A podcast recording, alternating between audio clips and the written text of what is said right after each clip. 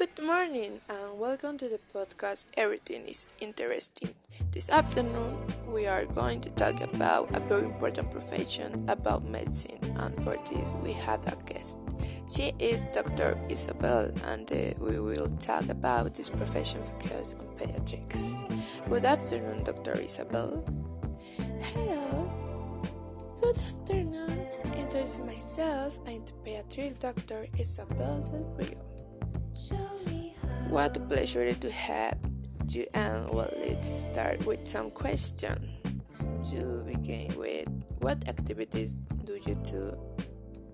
I take at the control of healthy patients and other pathologies in the impact I occasionally from the neighborhood 15 years old and the part of my specialty which is neonatology it's mainly in terms of newborns are just including in the first month of life, but in the healthy newborn and the pathology that included in the newborns and prematurely, congenital heart disease, infection in the newborn, and also high-risk pregnancies.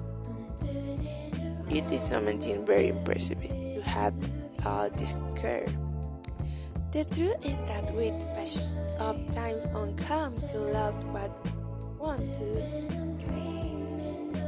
In your opinion, what is the most important thing for a baby to grow up healthy and happy?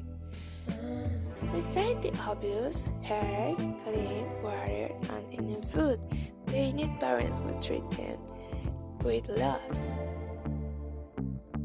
Of course, they also need to live in an environment that is favorable for them in their developmental stage.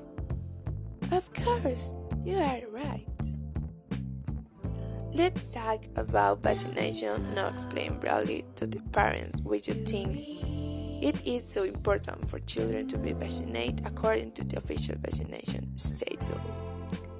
In the official schedule are the vaccinations that the authority of each country considers necessary for all children because they are very effective vaccinated with very few side effects against very serious diseases, diseases that we have sometimes lost or fear of.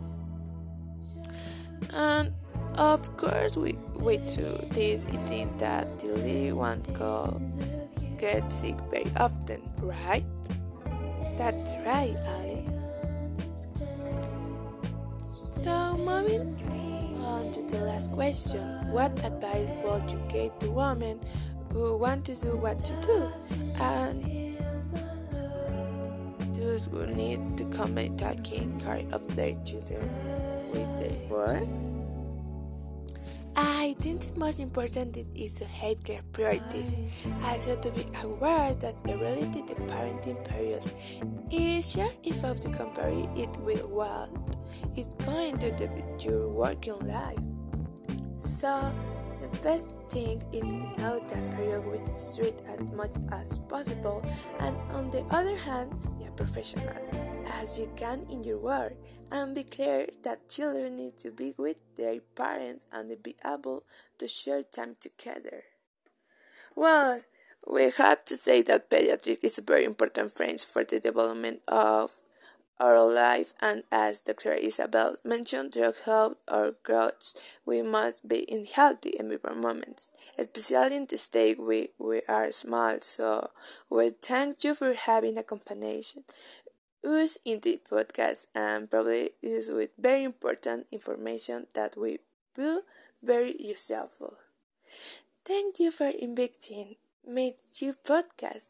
I enjoyed it very much. Thank you too very much. Thank you. Listening for having been in this new episode. I hope you like this section and see you next week with more interesting topics. See you later.